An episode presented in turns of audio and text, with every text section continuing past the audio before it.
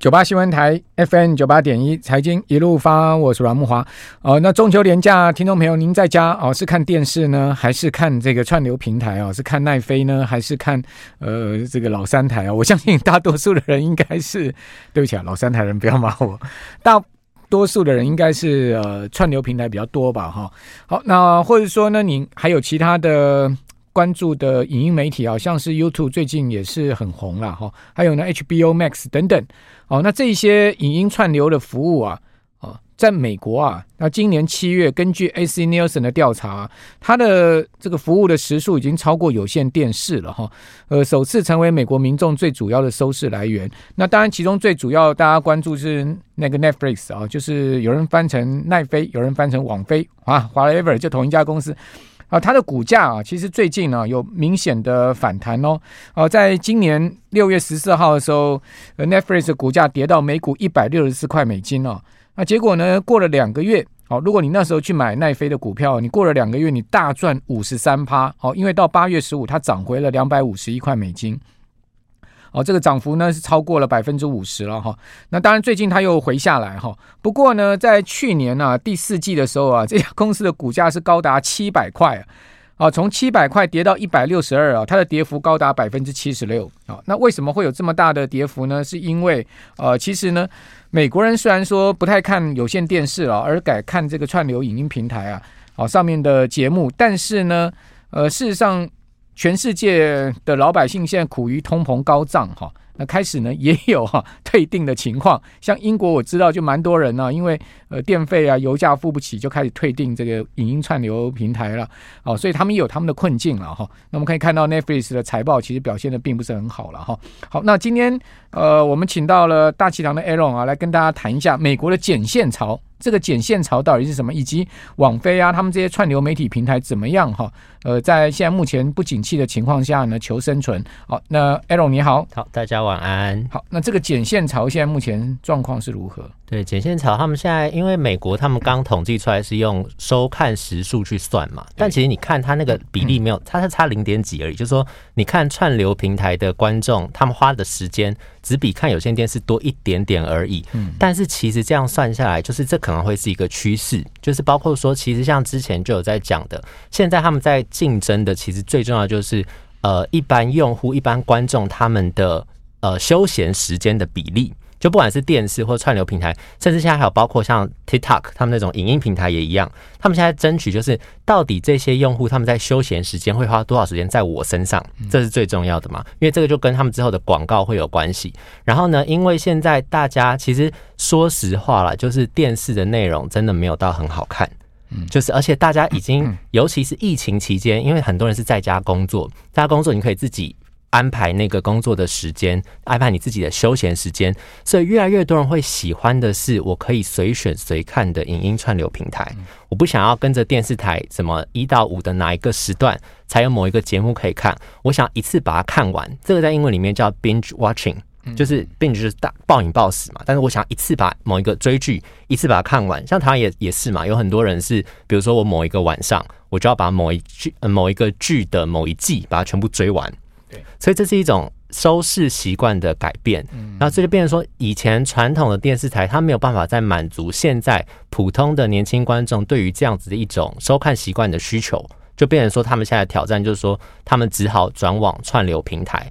那但是像普通的那些电视台业者，他们也只能去找现有的串流平台业者合作，他们自己去发展自己那个平台，已经这个市场已经，他们现在进去已经太晚了。对，变成有很多，他们只好把自己的节目去卖给串流平台，然后串流平台自己之间互相之间又有很多的竞争。像刚才在讲说，Netflix 虽然说它的股价看起来就是有起有落，但是它现在的订阅数在今年年初的时候也说被超越了嘛，被那个 Disney Plus 给超越了。然后 Disney Plus 的订阅数为什么订阅人数会一直增加？原因是因为他们有很强大的 IP，嗯，就他们有很多的，比如说迪士尼自己的卡通人物，还有漫威，他们很多异业结合的内容在里面。其实讲到最后，说串流平台他们的最后的战场是什么？其实是他们的内容。是。如果你没有一个好内容，你是吸引不了订阅粉丝的。而且订阅粉丝现在真的很精，就是他们会随时去调整自己什么时候要订，什么时候不订。对，他们会看那个作品的上线期间，去决定说我在几月到几月的时候是不是要订哪一个平台。因为我的钱就这么多而已嘛。现在就是大家要锱铢必较嘛，想说我花的娱乐费就这么多，所以这个月我可能先订 Netflix，然后我把我要看一次看完，我下个月就去订 Disney Plus，再之后我再去订 Hulu。所以会换来换去，没有忠诚度。会，对他们就会换来换去，而且其实有很多的 Disney Plus 比较合家观赏的，所以说呢是超越 Netflix。而且他们现在有很多网络上会有那种攻略，嗯，就是会有用户去分享。就说跟大家讲说追剧日历是什么，就是这个月几月到几月建议你去订哪一个，然后几月几月建议你订哪一个，然后这样之后你就可以把所有知名大家在热度很高的讨论的，你把全部看完，这样。对，OK。那其实我看 Netflix 最近也动作蛮多，说呢他也要仿效那个 YT 啊，对，哦搞那个有所谓的广告版，哦，因为我们都知道 Netflix 其实是没有广告的嘛，哦，他说广告版基本上他的订户费呢就砍半，对，哦，那你觉得这招有用吗？我自己是觉得，我自己没有到很看好了，因为我会觉得，其实你真的要定的那个人，你就是会想要一次把它全部看完。有广告干扰，对，那个其实就不好。他说他会放到四分钟，然后他他是片头会有，然后片中也可能会有，嗯，所以就可能像我们现在在看 YouTube 的时候，很多人很生气的是，为什么广告那么多？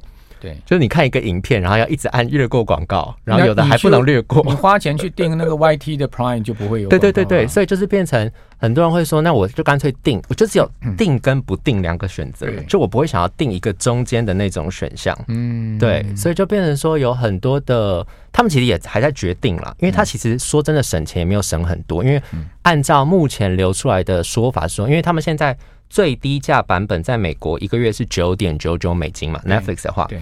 然后他们说，如果是有广告版的话，预计是在七块到九块之间。嗯哼，所以其实差没有很多，九九九点九九美金跟七块到九块根本没差啦。所以其实没有差很多。对，所以依照他们如果是真的要按照这个方案来说的话，我不觉得一般的观众会对于那个一两块美金的差异会觉得有吸引力了。而且你还要看那么多广告。对对，好，呃，其实前几天我。上去 Netflix 看了，就看了一片，就是那个爱尔兰人，好的 Irishman，好，就是那个劳勃迪尼洛演的嘛，那一部这个呃美国的犯罪电影，对，黑手党的那个犯罪电影，哦，它其实是 Netflix 自制影片嘛，对，哦，自制的电影了哈，自制电影。那因为我看看看看看哈，我就看到里面有那个呃，有那艾尔帕西诺。啊，艾尔帕西诺是我年轻的时候的偶像，你知道吗？因为我这年轻的时候读那个高中的时候啊。哦，看他的那个八面煞星啊，哇，我真的觉得这个实在太帅了。好，所以我就把爱尔兰人看一半之后呢，我就决定回去再重新看一遍八面煞星。好，我就去上去呃搜寻了，哎，还真的搜到八面煞星了，就在 Netflix 看看八面煞星。对，好，所以呢，我觉得 Netflix 厉害的地方就是说，它除了它有自制的这个影集跟影片以外，你还可以去回顾呢很多老片，片库很重要，片库真的很重要。对，因为我我再看一次八面煞星，我真的觉得。啊，还是拍的很棒，你知道吗？那三十几年前的电影，哎，对，哦，那艾尔帕西诺那时候好年轻哦，但是他在爱尔兰人里面，那他其实已经是老态龙钟了。可是他还是演的很，还是演的很棒。对，但是你也看到，其实他保养的还不还不错，哎，对，我觉得他保养的还不错。好，好，那呃，你觉得这个 Netflix 最近比较值得你注意的影集或影片有什么呢？我自己觉得这几年我自己在看啦，他们最近有在说的是那个 DC 漫画改的一个影集，叫做《睡魔》。Sandman，然后它其实是漫画改编的，那个就等于是呃比较偏重，如果你是喜欢动漫的粉丝，对于奇幻元素比较喜欢的，可能会想要看那一部。那其实 Netflix 上面它最强打的还是它最早就出名，比如说《怪奇物语》嗯，Stranger Things，它那个就是这一次他们在呃今年大概暑假期间说收视人数有上来，就是因为 Stranger Things 又上了，OK，所以就是有很多粉丝就赶快回流，就是因为我要看 Stranger Things，所以就是变成其实我觉得还是老的 IP 比较容易吸引到粉丝。那其他的原创，比如说今年暑假中间还有一个 Ryan Gosling 跟那个呃美国队长。Chris Evans 演的那个叫做《灰影人》（Grey Man），《灰影人》很好看，对，我看了，我看了，看了。对，所以就变，可是那个的制作费就很高，他好像有花的成本就是在两三亿美金。哇，那制作成本超高的，因为他在那个炸那个直升机嘛，对，啊，不是他，他大闹了那个什么城市啊？我一下想不起来那个地点，就是他他跑两三个。灰影人哇，没有没有没有，他全世界跑了很多城市。对他跑了很多，我们要说真的是炸来炸去，那真的是一个大大制作哦。对，而且其实这两个演员也都是有名的，他们其实，在年轻人心中算是知名演员。美国队长演坏人超不能适应，你知道吗？对啊，会觉得他是不是心中有什么？对，我看了《会影人》，我看了《会影》，真的很好看，建议大家可以去看。对对对，所以他其实就是变成说，他要一步一步，他要推这种。不定期一定要有这种大的爆款的，嗯、我们说爆款的这种 IP 或者是影视作品，它才可以留住他的粉丝，不然其实那个流失度真的很快。嗯嗯，对。好，那当然奈飞也是真的有钱啊！你看《火影忍者》砸这么多钱，对不对？哦，那个那个整个爆破啊、特效的场景啊，嗯、那真的是很刺激了哈。好，那至于说奈飞，他另外先前传出来的一个事情，就是说他本来那个什么家用账户的 IP。哦，他是说，呃，不能不能寄生虫账号，对对，不能不能分散嘛，不能在不同的 IP 嘛。那现在这个状况呢？目前还没有进一步，我是没有听到进一步的消息啊。因为我觉得他们应该也知道，这个就是牵一发动全身。你真的很怕，你真的限了之后，有很多用户真的根根本就不定。然后最怕是他们直接跑去看盗版。哦，其实盗版这个东西是从以前的有线电视到现在的串流。都是很令人伤脑筋，就是因为这个真的很难抓，包括他们机房，世界各地都有机房，你要去哪里抓这个影音源在哪里？这样对。好，那至于说我们台湾的观众朋友，您对串流媒体啊，你到底是喜欢 Disney Plus 还是 HBO Max 啊？好，还是呢，你是喜欢 Netflix 好，这等一下我们再请 Aaron 来帮我们做一些分析。另外呢，听说零零七要换这个主角了哈，对不对？那据说呢，诶，他有很多的条件哈，那到底是哪一些条件才能符合他的政治正确哈？我们这边先休息一下，等一下回到节目现场。九八新闻台 FM 九八点一财经一路发，我是阮木华。哦，那台湾的串流媒体啊，当然这主要就是美国的嘛哈。那这些美国平台呢？最受欢迎的大概是哪一个？我们继续来请教大强 Aaron。Aaron，你观察最受欢迎的是谁？还是目前当然还是 Netflix，但是其实就像我刚才说，迪士尼 Disney Plus 其实有后起之势啊。而且像包括在台湾的 Disney Plus，他们其实有抓到，就是说 Netflix 他们在台湾抓到的客群，他们开始会放一些台湾的综艺，然后开始会放一些韩国的影视、韩国的综艺。这个其实韩剧跟韩国的综艺在台湾的。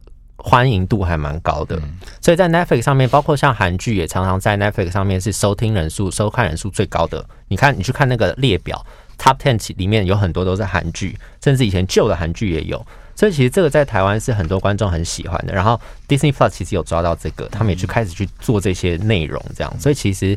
目前来看比较大的是这两个嘛，然后还有就是呃 HBO 当然也有，但是他们是之前自己的，比如说因为时代华纳集团里面有很多自己的那些旧的 IP，然后呢，这个其实 HBO 他们现在面临比较大问题是华纳公司自己的问题啦，其实在美国华纳也一样，因为最近刚刚传出来就是。华纳因为之前不是因为那个疫情的关系，所以他们有好多部片子。虽然说《天能》最后是上了院线，嗯，但是在那个之后，他们不是就跟克里斯托弗诺兰就吵闹翻了嘛？因为诺兰那时候很生气，说为什么华纳自己决定要把这个片子有在考虑要把它丢上啊串流，而不是院线？因为其实华纳他们作为一个发行公司，其实很多片子他们只是做发行的部分。然后制作其实别的影视公司跟别的导演他们自己花钱做的，可是因为华纳自己决定把它丢上了串流之后，对他们的生计造成很大的影响。所以其实包括像传奇影业，他们其实跟华纳本来合作很长一段时间，最近也说他们要跟华纳就是分道扬镳。所以其实华纳集团在美国的华纳兄弟，经这一段时间其实遭遇还蛮多商业上的一些问题。嗯，然后包括像 DC 影业。他们也在跟华纳在讨论，因为有很多像超级，像比如说那个《沙赞》第二集，嗯，本来说是预计是今年年底要上的，他们就应延到了明年。有人说是不是片子有问题？但有另一个说法是说，是不是他们要避开年底要上映的《阿凡达》？哦，年底要上映《阿凡达》，年底说要上映，对，所以所以就变成说，其实有很多的说法，然后又说，比如说《黑亚当》也是 DC 漫画的，也是华纳重新在放的，对，他们也有可能要把它。呃，重新剪辑、重新拍摄，然后包括华纳之前有拍过一个叫做《蝙蝠女孩》，对，然后那个东西那个影集呢，据说因为政治正确的关系被全部撤掉了。嗯嗯，就是后来他们的集团高层觉得说这个东西不要，这个其实跟我们等一下谈零零七的选角也有关系，就是关于政治正确跟这个风气在好莱坞的选角跟好莱坞影视产业造成怎么样的影响。其实因为这个东西这几年蛮多影视业者有收到一点点小小，有点像是。嗯被倒打一把的那种感觉了。OK，, okay. 嗯。这《阿凡达二：水之道》嘛，对不对？对，好，这个今年底要上映，杨紫琼跟冯迪索加入，这部电影很期待吗？他会呃，期待，这期待好久了吧？嗯、我想，他第一部是二零零八还九嘛，对不对？对，我记得史上卖座。对啊，Number One 啊，对，所以其实他现在等于是粉丝等很久，然后而且那个时候不是说《阿凡达》要拍到五嘛，所以他们想说卡麦隆到底什么时候才要把二出来？那终于今年要出来了，嗯，对，所以其实是期待度是很高啦。但是现在的比较大的问题是说，现在的电影的业的景气真的不太好，比如说像 Cineworld 不是就已经宣布要破产嘛，所以其实院线片现在面临很大的这个考验啦。今年年中年初要不是有那个。阿汤哥的捍卫任务的话，其实大家也不知道说哦，原来还是有这么多观众想要进戏院看电影，是全世界都一样，就是电影业者真的松了一口气，说啊，还好有阿汤哥救了大家的这种感觉。好，对，那《阿凡达》是最终票房二十八点四七亿美金哦，是史上最卖座的电影哈，而且夺下二零一零年奥斯卡最佳摄影、哦最佳视觉效果，还以及最佳艺术指导三个讲座了哈。那当然。很多人应该很期待，就是说这个今年底的这个《阿凡达》好，另外呃，那个零零七啊，因为这个丹尼尔·克雷格已经死了嘛，对对对，所以必须要换人。对，如果大家有看到他那一部二零二一年就去年的这个生五部。生死交战，对。不对？他就最后是被炸死了嘛？对，哦，就是这个呃很壮烈的。牺牲成人，很壮烈的被飞弹。拯救全世界，对，很壮烈的被飞弹炸死。对，那呢呃会会会换谁呢？目前其实有很多的说法，但是其实他们现在说，因为他们说下一集就是等于是零零七系列第二十六集，预计是二零二四年的暑假才会开拍。嗯，然后他们说大概应该是明年的暑假左右那个时间，就是二零二三年暑假左右，应该才会公布正式的人选，然后让大家去运作一下这样子。然后呢，这段时间其实就有流出说，到底他们现在要找怎样的零零七？因为包括像在上一部，就是丹尼尔·克里格在最后一部的时候。其实那时候就有在讲，就是说是不是要找一个女的零零七，黑人的零零七。那后来果然有这个女的黑人零零七在出现在电影里嘛，只是她不是用 James Bond 的这个名字。然后所以那个时候其实就有有一点像试水温的感觉，先看看让观众看到一个黑人女性零零七感觉是怎么样。然后后来他们现在又在讲，就是说其实是不是应该要重新回归到零零七这个角色最原本的角色设定。因为其实 Ian Fleming 那时候写这个角色的时候，他的设定就是在三十岁左右的这样子一个，应该说三十岁呃三十五岁左右的这样子一个男性的白人的一个角色。那可是因为现在有政治正正确的这个风气，到底要不要继续沿用这个设定？其实有很多的呃说法啦。我相信大部分的粉丝其实还是期待看到一个。白人男性的零零七的这个角色，不过有人在说，Idris Elba 那个黑人男星会不会是下一代的零零七呢？但是有人就又有人在说，他年纪会不会太大？嗯，因为如果这样，如果三十五岁的话，他那个年纪看起来有点太大，所以有人在说，是不是零零七他们这个选角？主要会想要往，尤其是往年轻一点的这个演员去找。据说是 Elba 应该已经快五十岁了吧？对，他们就说已经四十几岁了嘛，四十九岁。对，就是觉得他年纪会不会太大？他们希望能够找年轻一点点的，而且说预计如果接下来要拍的话，应该是会签三部戏的合约，等于是第二十六部、第二十七部、第二十八部都会由同一个人来饰演零零七，就詹姆斯庞德这个角色。所以就是说，是不是会想找年轻一点的演员？然后呢，因为像比如说像超人 Henry Cavill。